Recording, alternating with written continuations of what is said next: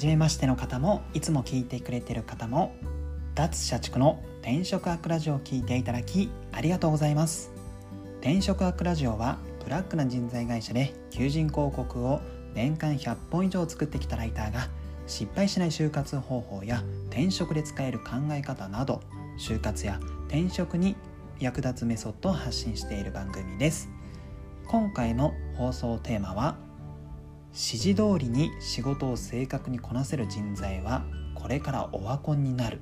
というお話をしたいと思います。まあこの上司や先輩に言われたことをですね正確にしあの遂行するっていうのはこれは非常に、まあ、会社員として、まあ、社会人として大切なことだとは思うんですけどもこれしかできないよという方はこれからの時代では残念ながら活躍が難しい。という話をしたいと思います。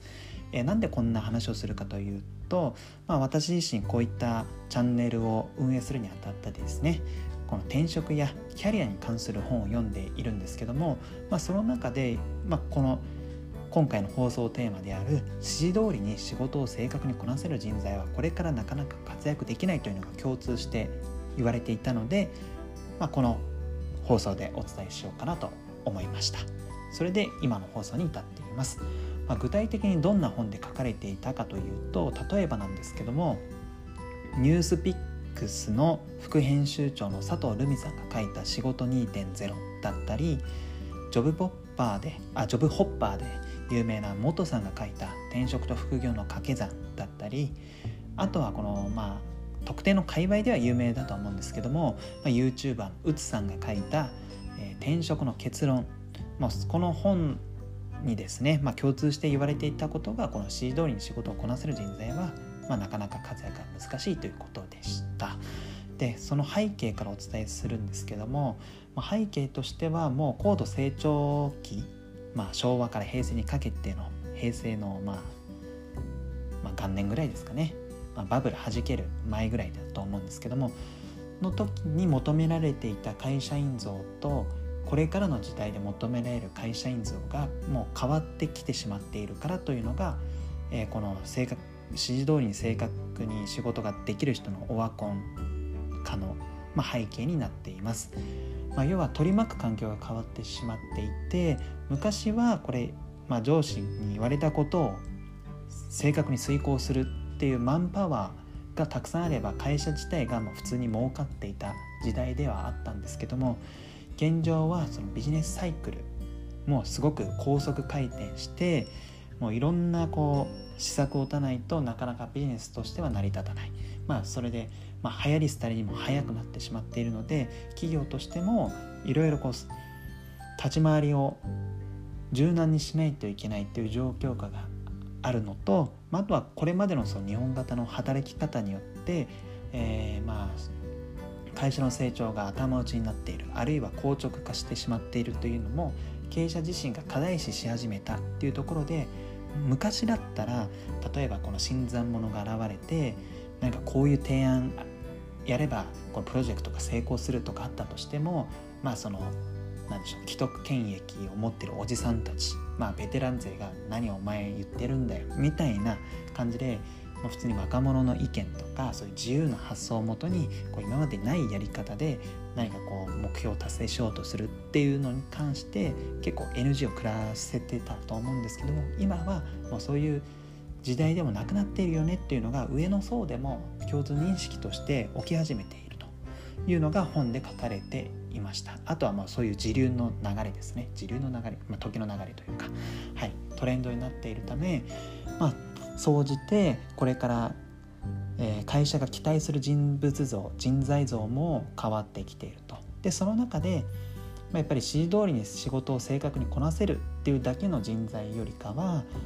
プラスアルファで、まあ、今までない取り組み方で会社に何か利益をもたらしてくれそうな人の方が活躍できるのではないか、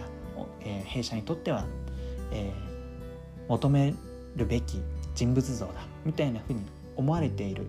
というのが本で書かれていましたので、はい、今回この放送テーマである指示通りに仕事を正確にこなせる人材はオワコンですよという話をしました。まあ、これまあ何でしょう、まあ、いい面も悪い面もあってもともとこう自分のこのこういうやり方があればもっとうまくいくのにっていうアイデアをこういろいろ持っていって、まあ、ただ組織がそれを許さないっていう風潮の中で働いてる方からすればもうこれは待ってました。というふうなふうにまあ自分のチャンスだと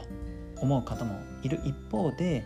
まあ逆にですねこれは人の特性個性によるんですけどもいや言われたことはちゃんとできるしそういう正確にスケジュール通りに、えできるんだけどそれ以外のことを求められるのはちょっと苦手。という方もいるので、まあ、そういう方からするとちょっと厳しい時代に突入してきたのかなと思います。私自身も何かこの指示通り以外のことでプラスアルファでこのアイデアを生かしてなんか事業を大きくさせたとかそういった経験はないので、まあ、漠然と自分のアイデアを生かしてこう成功させたいという思いはあるんですけどもねなので、えーと、この流れっていうのは私自身も今のままだと結構取り残されてしまうのかなと思うので個人的には危機感を持っています。まあ、ただですね、えーと、自分なりにこう働いて思っているのが思っていることがありまして、まあ、例えばじゃあ指示通り以外のことで何かこうえー、自分自身で提案するようにするためには何が良いのかっていう点でいくと一つは、えーと、その指示を出してる上司や先輩のその何を目標としているのか何を達成させたいのかとか、まあ、そこの背景を捉えるのが一つ、えー、指示通り人間の脱皮につながるのかなと個人的には思っています。まあ、営業だったら売り上げを立てるためにそういうなんかいろんな施策があってそれに対して何々さんこれお願いしますっていう多分業務命令というか依頼をしているはずなのでそこの、えー、先輩が、えーと、描いている達成したい目標ゴールを、まあ、どんなものかというのを自分なりに考えるあるいはまあ先輩自身上司に聞くのもありだと思います。それに対して、まあ、言われたことをやる以外に例えばこんな方法もあるんじゃないかみたいな自分なりにネットで調べるとかでもいいですし、まあ、そういうふうに何かちょっと提案をプラスアルファでやってみるこういう作業が、まあ、一つこの指示待ちあ指示通りに仕事をこなせるだけの人材からの脱皮につながるのかなと個人的には思っていますのでまあ私もそうですし、まあ、是非このいやちょっとアイデア求められるのは苦手なんだけどみたいな方は一つその考え方を持って、まあ、これからの時代でも活躍できるような人材に、まあ、徐々にですね変化を、まあ、自ら促していくのが良いのかなと思いましたので、まあ、ちょっとしたシェアもいたしました。はい、本日の放送は以上となります。えー、話をまとめると、これからの時代はもう指示待ちに、えー、指示通りに仕事をこなすだけの人材は求められません。なぜなら、えー、会社が取り巻く環境が変わってしまっていて、いろいろとビジネスを高速回転であれもこれも試行錯誤を重ねながらこう経営していかないといけないという時代になってしまったので会社自体も既存のやり方ではない方法で何か打ち手はないのかというのを望ん、えー、考えているので、まあ、言われたこと以外もやってくれるような人材が求められているというのが背景になります。はいまあ、話をまとめますと言ってちょっとまとめきれなかったんですけども、まあ、こんな感じですと。はい、本日の放送は以上となります。最後までご視聴いただきありがとうございます。あなたの就職活動、そして転職活動の成功を祈りつつ、今日はこの辺でまた明日。